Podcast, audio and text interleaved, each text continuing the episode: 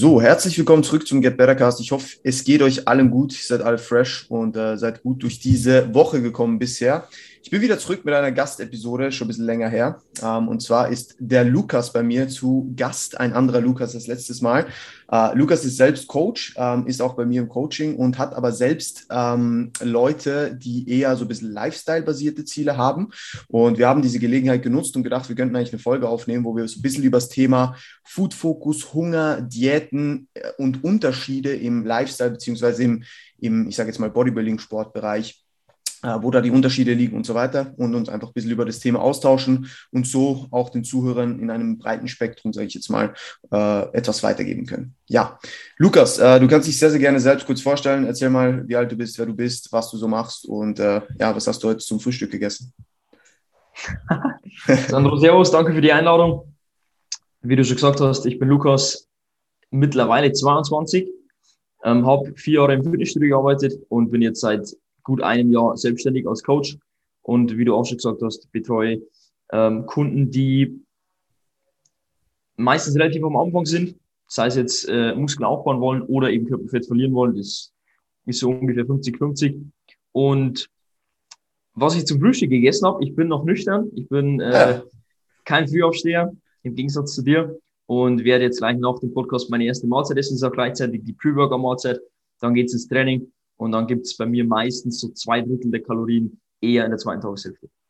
Sehr geil, sehr geil. Ja, um 10 Uhr, ja, wie gesagt, du bist jetzt noch nicht so lange wach. Ich bin auch eher der Mensch, der so Frühstück ein bisschen rausschiebt. Ich stehe zwar um 5.30 Uhr auf, aber esse dann auch erst so gegen 8.30 Uhr oder so. Ist auch so drei Stunden gefastet. Äh, Gerade jetzt im Aufbau ist es für mich einfacher, wenn ich die erste Mahlzeit nicht so weit rausschiebe, weil ich halt relativ viel essen muss. Aber gerade in der Diät finde ich, ist es sehr, sehr sinnvoll, äh, dieses Tool zu nutzen. Gerade am in den ersten Morgenstunden haben die meisten Leute nicht so viel Hunger, gerade wenn man irgendwie noch Koffein konsumiert hat, dann legt sich das eigentlich relativ gut und man kann sich so ein bisschen, bisschen die Kalorien sparen für, für dann, wenn man sie mehr braucht, erstens für die Performance und zweitens auch, wenn man halt ein bisschen mehr Hunger hat. Ähm, genau. Ja, ich würde sagen, wir starten einfach mal rein und ich würde dich einfach mal so fragen, wenn jetzt du einen Kunde hast, der, der zu dir kommt, der will eine Diät machen, der will ein bisschen abnehmen, und klagt aber, sage ich jetzt mal, schon von Anfang an relativ stark darüber, dass, dass er halt sehr food-fokussiert ist, dass er sehr großen Hunger hat oder so. Wie gehst du da vor? Also was machst du mit den Leuten? Mhm. Also bei mir ist in der Regel so, dass Leute, die Körperfett verlieren wollen, sich relativ wenig mit dem Thema auseinandergesetzt haben. Also da, was ich ganz oft höre, sind irgendwelche ähm, Annahmen, die völlig falsch sind. Die Leute denken dann, sie müssten äh, stundenlang Cardio machen oder sie, sie dürften gar nichts mehr essen oder sie dürfen nur noch bestimmte Sachen essen. Sie dürften keine Kohlenhydrate mehr nach 18 Uhr essen. So, die ganz klassischen Mythen sind dann sehr stark verbreitet zu der Allgemeinheit von den Leuten, die sich eben weniger mit dem Thema auseinandersetzen. Und was ich dann eigentlich mit den Leuten mache, ist, dass wir erstmal ähm, uns eine Woche anschauen, wie ist die aktuelle Ernährung. Ich dann eh schon mal einen Überblick habe, wie ist die Lebensmittelauswahl, ähm, wie viele Mahlzeiten täglich und so weiter und wir dann ähm, meistens über die ersten zwei, drei, vier Wochen mal die Kalorien tracken mit einer Vorgabe, die ich ihnen gebe, aus Erfahrungsbericht, je nachdem, wie viel Alltagsbewegung, wie viel Sport die Leute machen. Und ähm, ich denen auch meistens einen Beispielplan gebe von Mahlzeiten, dass sie ähm, ja, eine gewisse Lebensmittelauswahl eben einhalten, damit sie auch mit den Kalorien klarkommen. Weil wenn sie sich so weiter ernähren wie bisher und dann deutlich weniger Kalorien essen, dann ist Food Focus und Hunger wahrscheinlich ein größeres Problem, als wenn sie dann auf ähm, Lebensmittel umsteigen, die weniger Kalorien haben. Und häufig ist es echt so, dass die Leute dann erstmal über mehrere Wochen überhaupt kein Problem mit Hunger haben. Im Gegenteil, die eher mehr essen als vorher, wenn die Lebensmittelauswahl besser ist. Und so funktioniert es eigentlich bei dem absoluten Großteil am Anfang sehr gut. Und mit der Zeit wird es dann natürlich bei dem einen oder anderen ähm, ja, kritischer, wenn die Kalorien niedrig sind. Aber das ist mal so der Anfang und äh, damit fahre ich sehr gut. Ja, das ist sehr, sehr interessant, weil ich habe das, also ich habe ja auch äh, ein paar Lifestyle-basierte Athleten ähm, oder, oder Leute und da merkt man das schon, wenn die aus, ich sage jetzt mal, aus einer Richtung kommen, wo die Ernährung halt komplett off war, so. Also wo halt alles nicht gestimmt hat. Das Erste, was dann kommt, wenn wir zum Beispiel, keine Ahnung, mal anfangen mit, ich weiß nicht, 2000 Kalorien, 2100, sowas, in einer relativ guten Struktur, dass die alle sagen, oder ich bin mega gesättigt so. Ja. Ich habe keinen Hunger, also viel weniger, als ich es vorher hatte, obwohl ich vorher 1000 Kalorien mehr gegessen habe. So. Und das Problem, das die Leute auch haben, ist, dass ihnen diese Struktur fehlt. Das ist, glaube ich, das gerade bei Lifestyle-Leuten die Hauptsache, die man mal in den Griff bekommen muss. Die essen morgens, keine Ahnung, ein Brötchen mit Käse und dann erst wieder abends irgendeine große Mahlzeit.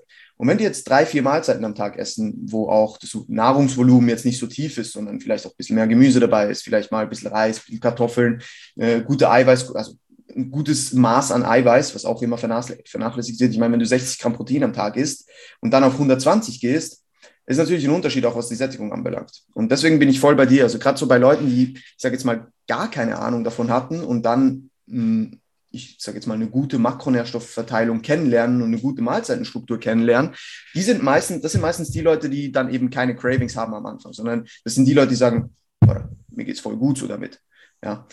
Und was ich auch noch ganz, ganz wichtig finde, ist, dass man den Leuten von Anfang an versucht, klarzumachen, dass sie sich nicht per se irgendwie, gerade bei Leuten, die vielleicht aus, äh, aus schon Essstörungsverhalten kommen, jetzt nicht diagnostiziert, aber so ein bisschen Probleme damit hatten, dass man denen direkt sagt, hey, du musst dich nicht einschränken, was jetzt die Lebensmittel angeht. Es gibt nichts, was du nicht, äh, nicht essen kannst.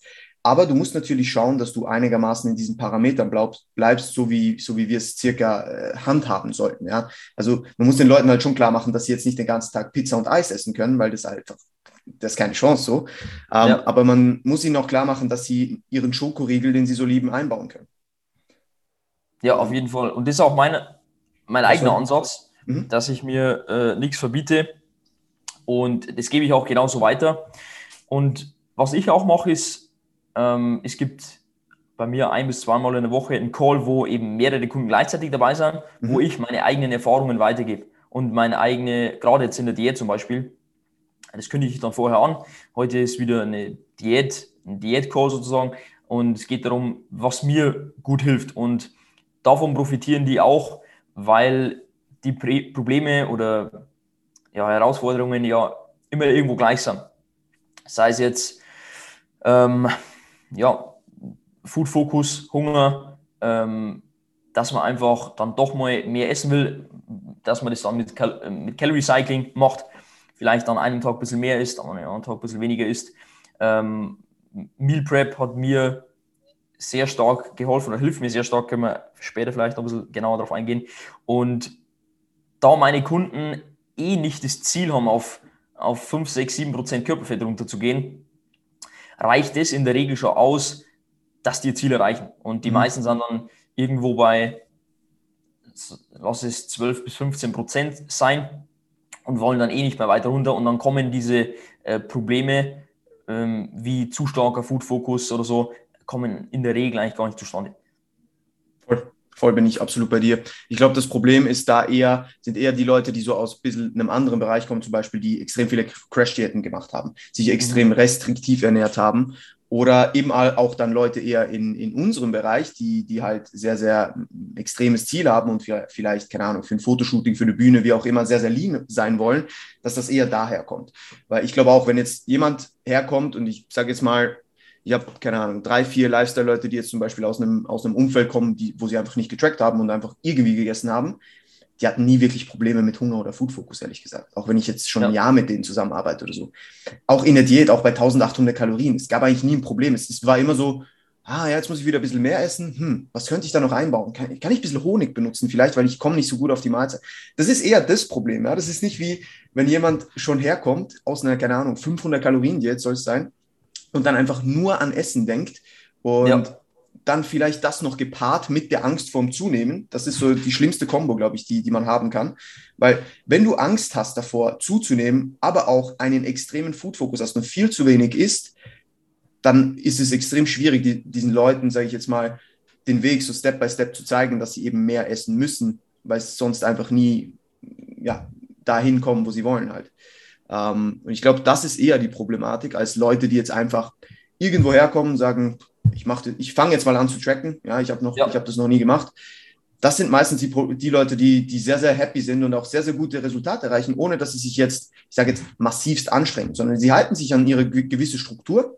Sie gönnen sich vielleicht auch mal irgendwie eine Mahlzeit auswärts. Und das sind aber auch die Leute, die dann sich auch nicht so viele Gedanken drum machen. Die gehen auswärts essen und sagen, ja, okay, ähm, das hat jetzt vielleicht so und so viele Kalorien gehabt, ich spare mir da ein bisschen, ein bisschen was auf, das passt schon. Und das sind meistens die Leute, die dann wirklich keine Probleme haben und auch ihre Ziele erreichen, weil sie sich einfach zu, nicht zu viel Sorgen machen. Sie denken einfach, okay, das ist eine Mahlzeit, das passt schon. Aber das sind auch die Leute, die sich dann am Riemen reißen können und vielleicht diese Mahlzeit nicht exzessiv gestalten. Ja, und keine Ahnung, drei Burger essen und zwei Eis. So. Und das ist ja. halt schon ein Unterschied.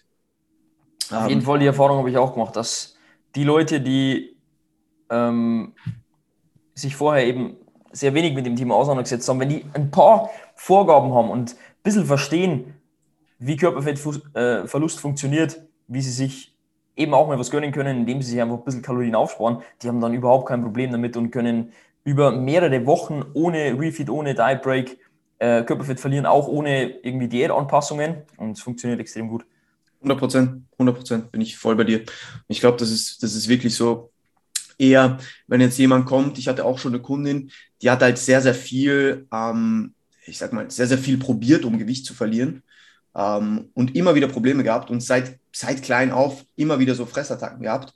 Und da ist es dann natürlich eine ganz andere Geschichte, weil ich glaube, da kannst du irgendwo durch, außer du bist jetzt wirklich in einem massiven Aufbau, was aber dann meistens bei Lifestyle-Kunden nicht der Fall ist, äh, wo du halt wirklich immer die ganze Zeit über deine Komfortzone essen musst.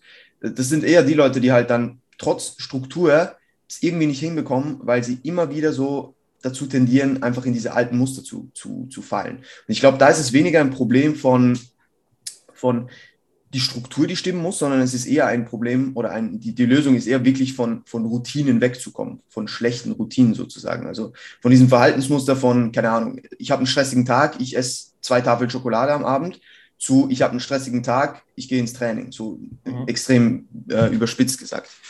Und ich glaube, und viele Leute unterschätzen, wie viel dieses, diese Routine dann ausmacht und jetzt nicht unbedingt die Ernährung selbst, sondern das ganze Verhalten im Alltag. Ja. Voll. Auf jeden Fall, ja. Lass uns zur nächsten Frage kommen, oder? Ja, würde ich auch sagen. Ähm, ich würde mal sagen, also wir haben jetzt schon ein bisschen so über, über, über, über Tools geredet, die wir haben, ja, also Mahlzeitenstruktur, Makros, erhöhtes Protein und so weiter, damit wir dem, dem Hunger und auch irgendwo durch den Food Focus ein bisschen entgegensteuern, keine Restriktionen und so weiter. Ich glaube, so das, das, das mit den Tools haben wir schon ein bisschen, bisschen ähm, beantwortet. Wie, wie, wie verhält es sich bei deinen Kunden jetzt, wenn, wenn, wenn du merkst, dass die Leute Probleme haben, sich äh, an etwas zu halten? Also wenn du merkst, okay, sie essen immer wieder über den, den Vorgaben, sie nehmen nicht ab, ja, wenn sie abnehmen wollen. Wie gehst du da vor? Mm. Es ist sehr unterschiedlich von Person zu Person. Es gibt Leute, die haben überhaupt keine Probleme. Bestes Beispiel, ich habe einen Kunden, der mit 130 Kilo äh, angefangen hat der ist jetzt mittlerweile bei 106. Und ich habe gestern einen ersten Call mit ihm gemacht und ihn gefragt, wie es mit den Diäterscheinungen aussieht, ob er mehr Hunger hat, ob, ob er mehr, mehr Food Focus hat ähm, und ob er denkt, dass ein Diet Break notwendig ist oder, oder sinnvoll ist. Und ich habe gesagt, nee, er will auf jeden Fall die nächsten Wochen noch weiter diäten und dann können wir noch mal schauen. Ähm, solche Leute gibt es, bei denen funktioniert es extrem gut und da braucht man, braucht man nicht viel dann, äh, anpassen. Und dann gibt es Leute, die ähm, wissen, was zu tun ist, aber trotzdem funktioniert es nicht. Oder nicht so, wie wir uns das vorstellen. Und ähm, dann ist man als Coach natürlich auch immer irgendwo eingeschränkt, weil man äh, es nicht für den Kunden umsetzen kann. Man kann ihm sagen, äh, was, woran er sich halten soll. Man kann ihm eigene Erfahrungen berichten, was einem selber geholfen hat. Man kann ihn natürlich fragen, woran liegt es, dass er es nicht so hinbekommt. Aber ich denke, dass auch viele Leute einfach nicht mh, hm, vielleicht entweder das Ziel nicht groß genug ist oder einfach ja, die, die, die aktuelle Situation nicht schmerzhaft genug ist und so sie dann immer wieder einen, einen Ausweg finden und Ausreden finden vor allem, äh, dass sie sich doch nicht dran halten und es dann nicht so funktioniert, wie man sich das vorstellt. Und dann ist man sind einem Coach irgendwo auch die Hände gebunden und man kann, denke ich, niemals 100% seiner Kunden äh, zum Ziel führen. Voll, bin ich absolut bei dir. Und ich glaube, das ist irgendwo durch, also die meisten Leute, die belügen sich ja nur selbst eigentlich. Ja. ja also 100 Prozent. Und das muss man einfach offen ansprechen. Und auch als Coach einfach sagen, hey, die Woche war jetzt vielleicht nicht so gut. Du weißt eigentlich, was zu tun ist. Denk nochmal an dein Ziel so. Ist es dir das Ziel wert oder nicht? Und alles andere ist eigentlich nicht in unserer Macht als Coach. Natürlich, wir, wir, wir versuchen Lösungen zu suchen. Ja, wenn Kunde auf, auf, auf, auf uns zukommt, sagen wir, hey, ähm, okay, du hast jetzt Probleme mit dieser Ernährung so, äh, deine Makros einzuhalten. Wie schaut es dann aus? Ah, okay, vielleicht könntest du da vielleicht ein bisschen mehr Gemüse essen, ja, ein bisschen mehr gesättigt sein. Du könntest deine Meals besser preppen, ja. Natürlich haben wir Tools, die wir auch vorher schon äh, angesprochen haben, vielleicht mal das Protein ein bisschen erhöhen, um den Sättigungsfaktor noch ein bisschen zu erhöhen und so weiter. Solche Dinge können wir als Coaches machen. Aber wenn wir all das versuchen und es trotzdem zu Adherence-Problemen kommt, dann, wie du sagst, sind uns eigentlich die Hände gebunden. Wir können dann eigentlich nur über Zielsetzung reden und über Willenskraft, weil irgendwo durch, wenn man etwas erreichen will, muss man sich an etwas halten können. Es, in, also es wird niemals funktionieren, dass, also es wird schon zu einem Maß funktionieren, dass du Ziele erreichst, ohne einen großartigen Effort reinzustecken. Und da ist vielleicht ein gutes Beispiel so, du kannst beispielsweise 80 Prozent 80 Prozent von etwas re relativ easy erreichen, aber für die letzten 20 Prozent braucht es viel mehr als für die ersten 80. Ja, also zum Beispiel du fängst eine Prep an, so, ja, ist jetzt eher, wenn wir jetzt eher über, über äh, Athleten sprechen. Die ersten, keine Ahnung, 15 Wochen sind vielleicht relativ easy und dann folgen noch acht weitere und die, die werden hart. Die brauchen viel mehr Willenskraft als die letzten 15. Es ist dann äh, ziemlich unproportional zueinander. Und das muss man den Leuten klar machen. Wenn sie einfach, wenn jemand ein bisschen Gewicht verlieren will, ja, dann funktioniert das bei den meisten, gerade von Leuten, die gerade also alles falsch gemacht haben. Wenn du da ein bisschen Struktur reinbringst, haben wir vorher besprochen, funktioniert. Ja, dann wirst du abnehmen. Easy. Wenn du aber sagst, hey, ich will in die Shape meines Lebens kommen und ich muss vielleicht diggen und keine Ahnung, ich muss 1500 Kalorien essen, wenn es hochkommt, auch als Mann äh, mit relativ viel Muskelmasse, dann ist es halt so. Ja?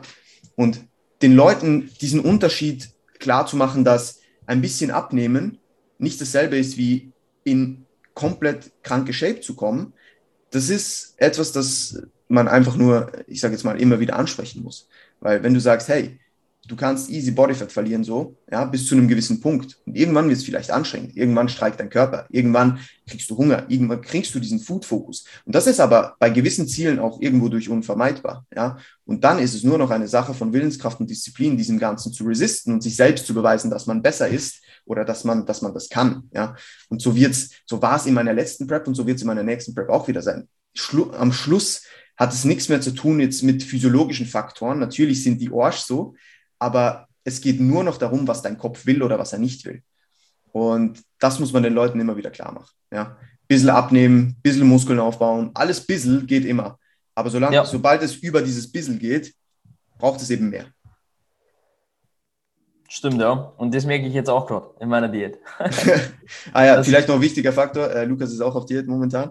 Ähm, und es ist halt so, du, du, du bist eigentlich gut in Shape, ja, aber du willst halt shredded sein. Und da braucht es jetzt mehr als einfach nur ein bisschen Diäten, sondern wir müssen halt schauen, okay, was passiert bei, einer akkuraten, bei einem akkuraten Kalorienintake? Wie ist dein Stressmanagement? Wie ist dein Schlaf? Was passiert im Training? Ja, können wir Dinge optimieren? Und da ist es dann ein viel, ähm, ich sage jetzt mal, ein viel analytischeres Ding, um das Maximum rauszuholen, als wenn du einfach ein bisschen Körpergewicht verli verlieren willst oder ein bisschen Körperfett verlieren willst. Ja, voll. Sehe ich genauso. Sehr geil. Ähm, ja, über die Parameter, die wir beeinflussen können, haben wir eh schon gesprochen. Ähm, hast du persönlich jetzt, machst du auch Ernährungspläne oder arbeitest du eher mit Makros oder wie, wie gehst du da vor?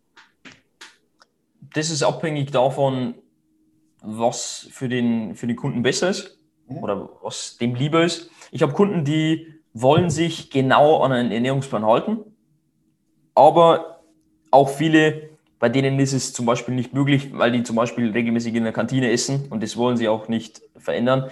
Und dann geht es mehr darum, dass man eben ähm, schaut, wie können wir die Mahlzeiten drumherum so legen, so timen und so von der Makronährstoffverteilung aufteilen, dass am Ende des Tages die, die Ziele erreicht werden.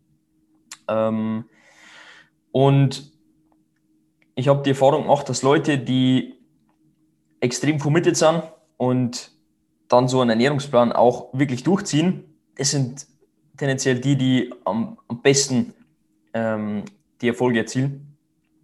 Wobei ich sagen muss, ich wäre auch niemand, in der Prep ist vielleicht wieder was anderes, aber der jetzt einen festen Ernährungsplan hat. Der, oder der einen festen Ernährungsplan durchziehen möchte.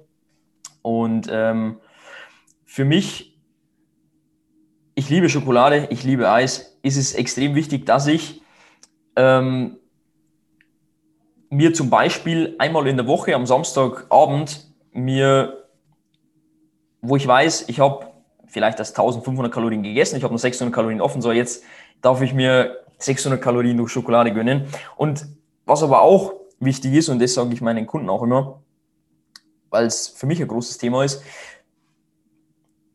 es gibt viele Leute, die If It Fits Your Macros machen mit klar einer gewissen Routine und so. Und am Abend gibt es dann vielleicht jeden Tag ein kleines Eis. Ich glaube, jeder kennt einen Brosip, der ist wahrscheinlich äh, bis, ich weiß nicht, äh, paar Wochen vorm Wettkampf jeden, jeden Abend ein Eis. Ich glaube sogar bis in die letzte Woche rein oder so. Ich weiß nicht genau, aber ähm, bei mir würde das überhaupt nicht funktionieren.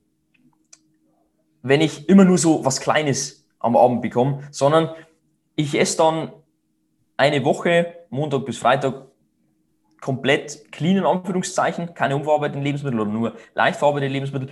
Und dann gibt es am Samstagabend vielleicht eine komplette Pizza oder ein, ein, komplettes Eis oder so. Und das gebe ich auch so weiter, dass die Leute diese Wahrscheinlichkeit, dass man sich überisst, möglichst auf ein Minimum reduzieren, indem man erstens mal gar nichts zu Hause hat oder sich eben wirklich auf einen Tag ähm, dann erfreuen kann und nicht eben jeden Tag so, ah, ich hätte hier noch was, weil mir fällt es dann schwer aufzuhören, wenn ich weiß, ich habe was zu Hause und dann fange ich damit an. Ah, und dann isst man doch ein paar Löffel mehr vom Eis und dann äh, fällt es einem, einem natürlich extrem schwer, sich daran zu halten. Ja, bin ich, bin ich bei dir. Ich glaube, das ist auch sehr, sehr personenabhängig. Ja, also ich glaube, auch zu einem gewissen Punkt, man muss, Flexibilität finde ich sehr, sehr gut, wenn es um Essen geht.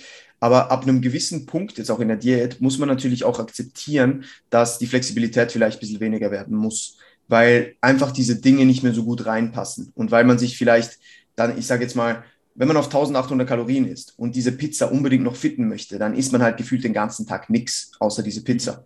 Und das ist irgendwo durch dann ein Problem, weil du halt einfach deine Sättigung über den Tag schon triggerst und dann abends eine Pizza isst und dann wieder Bock auf mehr hast, so in dem Stil. Und was du auch angesprochen hast jetzt, eigentlich sind so Trigger Foods. Ich finde auch ganz wichtig, dass man kann sich immer was Kleines einbauen, das einem, also allgemein, man sollte immer Dinge essen, die einem gut schmecken. Ja, man sollte niemals Dinge essen, die einem nicht gut schmecken, jetzt auch aus verdauungstechnischen Gründen und so weiter. Aber ähm, man sollte sich auch zum Beispiel, wenn man, ich weiß nicht, bei mir ist zum Beispiel jeden Tag, ich mag dunkle Schokolade so baue das einfach jeden Tag ein bisschen ein. Ja, das geht gut rein, gute Fettquelle so, passt. Wenn ich aber zum Beispiel in der Diät bin und ich liebe beispielsweise M&M's, dann weiß ich genau, ich kaufe in der Diät keine M&M's. Mhm. Weil ich bin wie du, ich könnte jetzt nicht einfach nur fünf Stück essen. Im Aufbau ja. ist das weniger ein Thema, weil ich eh genügend Kalorien habe, ja. Und da ist mir egal, ob ich dann fünf oder zehn esse. Aber in der Diät, ich weiß genau, dass ich würde mich wahrscheinlich daran halten, weil meine Ziele groß sind. Aber es würde mich selbst so triggern, dass es mir das nicht wert ist, mir es unnötig hart, hart zu machen. Ich glaube, das ist auch etwas, das man den Leuten immer klar machen muss. Es muss nicht alles eingebaut werden. Es kann. Ja, man muss sich nicht selbst damit quälen, dass man gewisse Lebensmittel einbaut, einfach damit man sie eingebaut hat, sondern ja. wenn man selbst merkt, dass einen das triggert, dann wird es auf lang, auf kurz oder lang, vor allem wenn das Ziel vielleicht nicht wirklich, wirklich, wirklich groß genug ist, irgendwann zu einer Binge-Attacke oder sowas kommen. Weil man einfach denkt, ah, fuck, ich will mehr von diesen M&M's. Und mhm. triggert und triggert und triggert und dann irgendwann ist vorbei. Bei solchen Foods würde ich auch eher darauf verzichten und sagen, hey, ich baue das einfach im Aufbau wieder ein. Ich halte mich jetzt diese, keine Ahnung, 15, 16, 20, wie auch immer, Wochen weg von dem und dann kommt es wieder. Ja. Und da weiß man noch gar nicht mehr, wie das wirklich schmeckt. Das, ist, das war für mich in der Prep ein sehr, sehr guter Faktor. Ich wusste einfach gar nicht mehr, wie das Zeug schmeckt. Deswegen war es mir egal. Und wenn ich dann, keine Ahnung, jede zweite Woche sowas eingebaut hätte, wüsste ich immer wieder, wie das schmeckt, wie geil das schmeckt. Und das wäre für mich viel mehr Trigger als, als Genugtuung. So.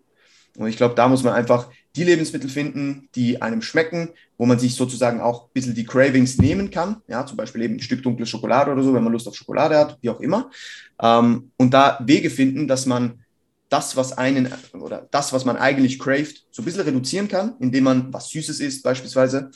Aber das muss ja dann nicht das sein, was man craved. Ja, also wenn man jetzt ein Kinderbueno craved, da kann man auf, keine Ahnung, ein Skier mit Beeren und ein bisschen dunkle Schokolade, dunkle Schokolade essen, was auch was Süßes ist. Das hilft meistens schon. Also den Leuten muss auch irgendwo durch bewusst werden, dass nicht immer das eingebaut werden muss, auf was man jetzt Lust hat, sondern meistens, oder nicht meistens, aber oft ist es eher ein Problem, weil dann genau das passiert, was ich jetzt gerade gesagt habe. Und da finde ich, ähm, helfen zum Beispiel Geschmackspulver oder so extrem gut. Mhm. Zumindest, wenn ich äh, abends, wie gestern, meinen Quark esse mit ähm, Apfel und dann irgendwie ähm, ein Geschmackspulver mit Karamellgeschmack oder so, dann ist es richtig geil. Aber ich bin nach, nach einer Mahlzeit, die ein gutes Volumen hat, mit 450 Kalorien komplett zufrieden. Währenddessen, wenn ich ein bisschen Schokolade esse, es mir extrem schwer fällt, aufzuhören. Ja. Und dann habe ich die ganze Zeit, ich weiß, die ganze Zeit, die Schokolade ist äh, im Regal und ich müsste nur äh, hinfassen, äh, dann kann ich 1000 Kalorien, 2000 Kalorien ohne Probleme auf einmal essen. Aber dann kaufe ich mir die Sachen gar nicht ein und weiß, am Datum XY ist die Diät eh zu Ende und dann kann ich mir die Sachen auch wieder genehmigen ohne schlechtes Gewissen. Ganz genau, ganz genau, weil ich denke, wie gesagt, Flexibilität hat unbedingt seinen Platz, ja, aber man kann sich auch vieles viel schwerer machen, wenn man das voll ausschöpft, mit eben extremem If It Fits Your Macros beispielsweise. Ja, ähm, cool, sehr geil, sehr geil. Ähm, was wollte ich noch sagen? Ja, wie gesagt, ich, ich wollte einfach nur so ein bisschen auf das Ding eingehen. Wir haben jetzt auch schon drüber geredet, so was das Thema Extreme anbelangt, weil, wie gesagt, diese Flexibilität ist irgendwann, sage ich jetzt mal, nicht mehr sinnvoll im Stil von, du gehst jetzt hin, du hast den ganzen Tag gefühlt Hunger, weil du einfach niedrig kalorisch isst, weil du tiefes Körperfett hast und dann wird es sich einfach das sind wir auch wieder beim Thema, du machst es dir selbst schwerer, wenn du dann ums Verrecken irgendein Lebensmittel einbauen willst, was eigentlich extrem kaloriendicht ist, mhm. dann wird das die schlechte Entscheidung sein, weil du könntest vielleicht, keine Ahnung, 300 Gramm Kartoffeln essen und dann auch gesättigt sein einigermaßen. Und das ist auch, was es den Leuten, glaube ich, oft zum Verhängnis wird, um eine Diät dann erfolgreich zu gestalten, weil sie einfach sagen, na, sie wollen jetzt nicht auf diese Flexibilität verzichten, sich es aber eigentlich viel schwerer machen, als es eigentlich sein müsste. Ja. Voll. Ähm, Jetzt nichts hinzuzufügen. so ist es. Ja, perfekt. Das ist gut. Äh, cool. Was wollten wir sonst noch besprechen? Ich glaube, wir sind eigentlich mit dem, mit dem Ding schon ganz gut durch mit der Outline. Ich lese noch mal kurz drüber. Parameter haben wir auch besprochen. Ja, so, so Thema, Thema Zielsetzung und Willenskraft finde ich halt immer noch spannend. Äh, das würde mich jetzt einfach noch runternehmen. Wenn du jetzt, äh, du weißt ja, wie es bei mir ist, du hast ja so ein Goal-Setting-Sheet bei mir. Ähm, hast du sowas ähnliches auch bei deinen Kunden? Also machst du auch sozusagen eine Zielanalyse und findest dann raus, was es braucht, um dahin zu kommen und warum die Leute dahin wollen? Mm, ja, wir schauen uns schon am Anfang immer an, was ist das aktuelle Gewicht und was ist so ungefähr das Zielgewicht. Und ähm, dann schauen wir eben auch, was muss getan werden, um in der Geschwindigkeit abzunehmen. Und ich frage die Leute auch immer, warum sie das Ziel erreichen wollen, weil viele Leute machen sich darüber relativ wenig Gedanken. Und wenn man sie dann fragt, dann müssen sie erstmal überlegen. Aber sind häufig immer die gleichen Gründe. Und wenn ich denen dann sage, äh, wie wäre es XYZ, und sagen die, ja, das wäre schon geil. Und dann ist häufig die Motivation auch noch höher. Und ich denke, es ist generell ein großer Vorteil, wenn man ein fixes Datum zum Beispiel hat. Jetzt beispielsweise eine Prep. Ich mache keine Prep, ich äh, ja, mache dann wahrscheinlich ein Fotoshooting. Aber wenn man ein fixes Datum hat und auch seine Gewichtsabnahmerate pro Woche kennt, die man braucht, dann ist viel besser, als wenn man das nicht hat. Weil am Anfang, bei meiner Diät war es so, bevor wir zusammengearbeitet haben, ich hatte nicht wirklich ein Datum. Ich hatte ähm, 79 Kilo auf 1,70 und wollte auf unter 70 runter. Und dann habe ich die ersten drei Kilo in vier Wochen abgenommen. Dann war ich im Urlaub. Und dann habe ich gesagt, ja, jetzt äh, unterbreche ich die Diät. Weil ich will jetzt auch nicht im Urlaub äh, auf, auf gutes Essen verzichten. Vier Wochen später war dann der nächste Spontanurlaub. Und so habe ich immer wieder zugenommen, immer wieder abgenommen. Und nach fast drei Monaten Diät war ich nur zwei Kilo leichter als am Anfang. Und dann habe ich gesagt, das kann nicht sein. Ich brauche jetzt ein klares Ziel, ein klares Datum mit einer klaren ähm, Kalorienzahl auch, die ich einhalte, wo es keine Ausreden gibt und dann setze ich das um. Und wenn man das hat, dann fällt es auch einem auch viel leichter, das dann umzusetzen. 100 Prozent, 100 Prozent. Und ich finde, also wirklich Ziel, also immer wieder Ziele zu setzen, dass man jetzt nicht nur, ich mache das Beispiel, einer kommt zu mir und sagt, ich will 2024 auf die Bühne. Dieses Ziel reicht nicht, weil das ist so weit weg. Du mhm. musst kleine Zwischenziele haben. Ja? Du sagst, okay, 2024 willst du auf die Bühne, jetzt haben wir 2021, jetzt schauen wir mal, wie schaust du aus? Okay, bist vielleicht jetzt ein bisschen Bodyfat Limit äh, ist, ist sozusagen erreicht. Jetzt machen wir mal einen Minicut. Da machen wir zum Beispiel sechs Monate Gaining Phase. Danach machen wir nochmal einen Cut, maintain ein bisschen, schauen, was wir noch verbessern müssen, machen dann vielleicht einen Plan, der ein bisschen auf die Schwachstellen abzielt. Dass man da wirklich so eine Timeline hat, die muss nicht ganz genau sein, ja, gerade so, bei so einem Beispiel, aber dass man immer wieder so kleine Daten hat, in Anführungs- und Schlusszeichen, ähm, wo man hinarbeitet. Dass man nicht nur dieses große Ziel vor Augen hat. Für ein paar funktioniert das gut, weil das Ziel einfach so fucking erreicht werden will, dass das einfach reicht. Ja? Ähm, aber bei anderen ist es so weit weg und so nicht greifbar, dass sie einfach was Greifbareres brauchen. Ja, und da, wie du sagst, ist es sinnvoll, wenn man eine Struktur hat, wenn man sagt, hey, zu diesem Datum oder ungefähr um, um, um, diesen, um diesen Dreh rum, ja, wollen wir die und die Phase beendet haben, dann kommt das, dann kommt das, dann kommt das. Das ist, es gibt eine viel klare Richtlinie. Das zum einen und eben einfach Ziele analysieren, warum willst du das erreichen? Bist du dir bewusst, was dazwischen kommen könnte? Bist du dir bewusst, welche äh, Dinge du unternehmen musst, um dieses Ziel zu erreichen? Und das wirklich alles Step by Step zu analysieren und den Leuten klarzumachen, was es braucht.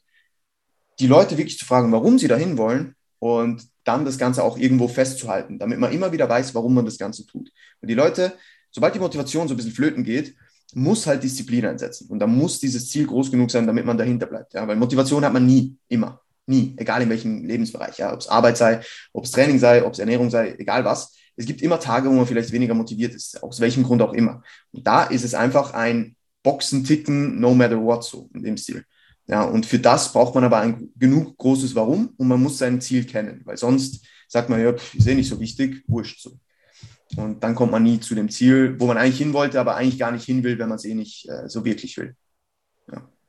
Und was auch ein großer Vorteil ist, denke ich, wenn man jemanden hat, entweder mit dem man das gemeinsam macht oder wenn man wirklich einen Coach hat, Voll. um eine gewisse, ein, gewisses Commitment dem gegenüber zu haben, dass man es nicht nur für sich selber macht, sondern eben auch noch jemand anders ähm, daran teilhat. Und sei es jetzt ein Coach, der dir Vorgaben gibt, der dich accountable hält, der ähm, von dir etwas erwartet, sei es jetzt eine gewisse Anzahl an Trainingseinheiten pro Woche, eine gewisse durchschnittliche Kalorienzahl pro Tag, eine gewisse Schrittzahl oder so.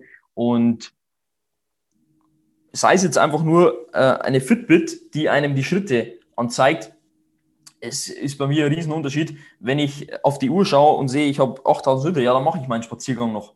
Wenn ich die Uhr nicht um hätte, dann würde ich ihn wahrscheinlich nicht mehr machen. Und so, dass man sich einfach dadurch accountable hält und so die, Wahrscheinlichkeit erhöht, dass man es auch wirklich umsetzt. 100 Prozent, 100 Prozent. Und natürlich, wie gesagt, also ich denke so, das Nonplusultra, wenn man wirklich halt wirklich erfolgreich sein will, ist natürlich, sich jemanden zu suchen, der entsprechend Erfahrung hat, der einem den Weg zeigen kann und so weiter. Aber es ist wichtig, wir, wir, kochen auch nur mit Wasser. So, ja? Also wir sind jetzt auch keine Zauberer. Wir, wir, wir geben Vorgaben, wir haben Erfahrungswerte und wir kennen äh, die, die, den Körper des Menschen einigermaßen und wissen, was wir machen müssen, damit wir an ein gewisses Ziel kommen, aber mehr auch nicht. Ja, äh, das ist, wir können auch, wie du am Anfang gesagt hast, wir können nicht arbeiten für, für die Person, sondern wir können nur vorgeben. Ja, und auch wenn man jetzt keinen Coach hat, finde ich, hilft es extrem, wenn man sich selbst zum Beispiel nur ein kleines Excel-Sheet macht, wo man sein Gewicht trackt, wo man seine mhm. Schritte trackt, wo man sein, seine Makros trackt oder halt das dann nicht nochmal extra, aber wie du sagst, eine Fitbit hat, MyFitnessPal hat, wo man einfach abends hinschaut, sagt, ah, ich habe meine Kalorien schon erreicht, ich esse jetzt nichts mehr. Ja, mhm. schon nur dieses kleine Ding. Oder eben immer wieder Formbilder macht, damit man da auch genau weiß, ja, okay, ich bin jetzt in der Diät, ich mache jetzt nach zwei Wochen wieder Formbilder, es sollte eigentlich besser ausschauen als letztes Mal diese kleinen Dinge, die halten einem schon, schon sehr accountable. Ja? Und wie gesagt, der weitere Schritt wäre dann natürlich, sich jemanden an die Seite zu holen, um entsprechend dann das Ganze nochmal abzuleveln. Aber schon nur, wenn man jetzt sich keinen Coach leisten kann oder wenn man, keine Ahnung, aus welchem Grund auch immer jetzt kein Coaching machen will, ähm, einfach schon nur für sich selbst Dinge zu tracken und einfach accountable zu bleiben und das immer wieder, auch sich selbst, keine Ahnung, einen Check-in-Tag in der Woche auszusuchen, wo du sagst, hey, heute mache ich Bilder, schaue ich mir den Gewichtsverlauf an, schaue mir an, habe ich die Kalorien erreicht, reflektiere meine Woche und das, was nicht gut war, mache ich nächste Woche besser. Das hilft schon extrem. Das hilft wirklich schon extrem. Ja. Okay. Haben wir noch was? Oder sind wir schon durch für heute? Wir sind jetzt circa bei 30, 35 Minuten. Das ist eigentlich eh ganz gut für meine Episoden. Ähm, ich glaube, mit der, mit der Timeline, die wir hatten, sind wir soweit durch. Ich glaube, wir, wir haben ein paar coole Punkte aufgezeigt. Ich denke, da kann der ein oder andere auf jeden Fall was mitnehmen. Ähm, na, ich glaube, hast du sonst noch irgendwas? Mm, Intermittent Fasting vielleicht? Oh, spannendes Thema. Spannendes Thema. Kannst gerne mal dein, deine Meinung dazu abgeben, was, was du davon hältst? Mm, ich denke, meine Meinung hat sich zum Thema intermittierendes Fasten ein bisschen verändert in letzter Zeit. Ich habe zum Beispiel vor kurzem einen, Instagram-Post von Brosip gelesen, wo, oder eine Story, ich weiß nicht mehr genau, wo er gesagt hat, 23.000 Schritte, Training und nur 500 Kalorien intus und jetzt noch 2000 Kalorien inhalieren. Und es hört sich extrem geil an, weil man denkt, boah, jetzt habe ich 2000 Kalorien zur Verfügung, jetzt kann ich mir richtig vollhauen, richtig geile Lebensmittel essen und so. Aber ich denke, man muss für sich herausfinden, ähm, ob das funktioniert. Und für mich persönlich funktioniert es nicht so gut. Ich habe die Erfahrung gemacht, wenn ich während des Tages mehr esse, dann fällt es mir am Abend viel leichter, wie beispielsweise gestern, mit der 500 Kalorien Mahlzeit, mit dem Quark und dem Apfel ähm, zurechtzukommen, als wenn ich mich den ganzen Tag einschränke, vielleicht nur zwei kleine Mahlzeiten ist und dann am Abend extrem viel Kalorien frei habe, weil dann ist mein Food-Fokus so groß und dann ist mein Appetit und mein Hunger so groß, dann könnte ich auch 4000 Kalorien auf einmal essen und dann habe ich immer noch Bock, noch was zu essen. Egal, wenn ich dann 2000 Kalorien auf einmal esse, einfach weil sich dieser Hunger und Appetit so angestaut hat während des Tages, dann kann ich nicht mehr aufhören. Gerade wenn der Körperfettanteil natürlich geringer ist und so. Ähm, und deshalb habe ich für mich festgestellt, dass ich, wenn ich meine Mahlzeiten so aufteile, dass ich dann esse, wann ich Hunger habe und auch performanceorientiert esse, sprich, ich habe meine erste Mahlzeit so zwei, drei Stunden nach dem Aufstehen, weil in der, direkt nach dem Aufstehen in der Früh habe ich eh keinen Hunger. Dann habe ich äh, auf jeden Fall eine Pre-Workout-Mahlzeit, um die Leistung im Training sicherzustellen. Ich habe meine Post-Workout-Mahlzeit und ich habe meine Mahlzeit so ungefähr eine Stunde vorm Schlafen gehen. Das funktioniert für mich gut, dann habe ich keine Probleme mit meinem Schlafen, aber habe danach auch ähm, ja, nicht mehr das Problem, dass ich nochmal Hunger bekomme. Und so funktioniert für mich am besten und habe dann einfach nicht diesen ja, krassen Food-Fokus an der Abend, wo ich dann gar nicht mehr aufhören kann zu essen. Ich bin zu 100% bei dir. Also ich glaube, für 80, 90% der Leute führen, führt Intermittent Fasting und vor allem gerade solche extremen Beispiele, wo man dann halt sich alles komplett einspart. Also es muss ja nicht mal Fasting sein, sondern es kann auch sein, ich esse morgens, keine Ahnung, ich trinke einen Shake, ja, äh, dann esse ich einen Quark mit drei Beeren und am Abend genau. esse, esse, ich den Rest so. Das ja. führt langfristig nur zu Essstörungen und zu Foodfokus. Zu 100 Prozent. Also für die meisten. Nicht für alle, aber für die meisten. Und die, die sagen, es stimmt nicht, die belügen sich wahrscheinlich selbst, die meisten. Weil schon nur der Fakt, dass man sich so viel Kalorien aufspart und dann alles in sich reinstopfen möchte, was noch, was noch Platz hat, deutet schon darauf hin, dass man einen extremen Food-Fokus hat. Ja. Mhm. Und deswegen jetzt rein mal vom, vom Performance-Orientierten weg, weil da macht es auf jeden Fall Sinn, mehrere Protein-Feedings am Tag, performance-orientiert essen mit Carbs vor und nach dem Training und so weiter. Das ist schon mal, äh, das lassen wir jetzt einfach mal komplett weg. Jetzt, wenn wir es nur auf, auf rein Hunger, Appetit, Food-Fokus und so weiter beziehen, wird das für die meisten die schlimmste Diät sein, ja. glaube ich. Also auch da, da, da muss man einfach viel mehr Durchhaltevermögen haben und wird wahrscheinlich noch Monate nach der Diät immer noch so einen Food-Fokus haben, ähm, als wenn man einfach sagt, hey, ich habe jetzt, keine Ahnung, meine 20 Wochen Diät, ja, ich baue jetzt ein paar Lebensmittel ein, die mir sehr, sehr gut schmecken, die Trigger-Foods, die lasse ich weg und ich esse relativ viel Unverarbeitetes, schaue, dass ich gesättigt bin, schaue, dass ich die Carbs rund ums Training habe und gönne mir vielleicht einmal im Monat irgendein Meal, das vielleicht ein bisschen kalorienreicher ist und spare mir da ein bisschen was ein. That's it. Ja, ich glaube, so fahren 90 Prozent der Menschen viel, viel besser und auch viel nachhaltiger, als wenn man sowas macht, wie du jetzt, wie du jetzt gesagt hast. Ja, genau die Erfahrung mache ich auch gerade. Ich habe vieles probiert, viele verschiedene Methoden, auch mit intermittierenden Fasten, äh, mit nur einem Shake als erste Mahlzeit. Genau das, was du gesagt hast. Und so wie ich es jetzt mache, gerade mit Meal Prep, immer am Abend, immer eine, eine, Gemüsequelle, immer eine Kohlenhydratquelle, meistens Kartoffeln oder Süßkartoffeln, immer eine Eiweißquelle. Dann habe ich da schon meine zwei, drei Mahlzeiten. Dann meistens irgendwie einen Quark oder so. Dann fällt es mir auch überhaupt nicht schwer, mich um meine Kalorien zu halten. Auch wenn ich 800 Kalorien Defizit oder so bin, die Mahlzeiten sättigen mich eh so gut, ähm, dass ich dann überhaupt keine Probleme hat und es sich gar nicht stark wie eine Diät anfühlt. Voll, 100 Prozent. Und du tendierst halt auch nicht dazu, immer wieder dran zu denken, wie geil das andere eigentlich ist, weil du eben nicht jeden Abend nur auf diese Mahlzeit cravest sozusagen, sondern du weißt genau, hey, ich habe mein Ziel, ich schaue, dass ich mir jetzt das Ganze nicht unnötig schwer mache, schaue, dass ich so esse, dass ich entsprechend performen kann, dass ich einigermaßen gesättigt bin und that's it. Das hilft so vielen Leuten viel mehr, weil natürlich, wenn du jetzt 2000 Kalorien gegessen hast am Abend, bist du vielleicht für eine, zwei Stunden gesättigt, aber für die restlichen 22 Stunden des Tages nicht. Das ist ein mhm. Problem. Voll. Ja, cooles Thema. Ist gut, dass du das noch angesprochen hast. Jetzt. Ja, nice. Perfekt. Ja, cool. War gut. Dann äh, würde ich sagen, zum Abschluss, äh, sag den Leuten noch, wo sie dich finden können. Ähm, ich glaube, Instagram bist du am besten erreichbar, oder? Ja. Kein, kein YouTube, kein sonstiges, nur Instagram. Lukas unterstrich W-A-S-O-E-H-R-L. Ich werde es eh verlinken. Aber wenn man, ja, ja. wenn man WAS eingibt, dann müsste man mich direkt finden. ah, ich werde es in den Show Notes verlinken, dann könnt ihr da äh, Lukas Profil auch mal abchecken. Und ja, dann äh, würde ich sagen, vielen Dank, dass du da warst. War cool. Ich hoffe, wir konnten euch da ein bisschen was mitgeben. Ähm, und wenn ihr jetzt gerade Intermittent Fasting macht oder solche Riesenmahlzeiten esst, tut es nicht mehr. Probiert was anderes aus. Es wird wahrscheinlich besser funktionieren. Jawohl, danke Sandro. Danke dir. Bis zum nächsten Mal. Haut rein. Bis dann.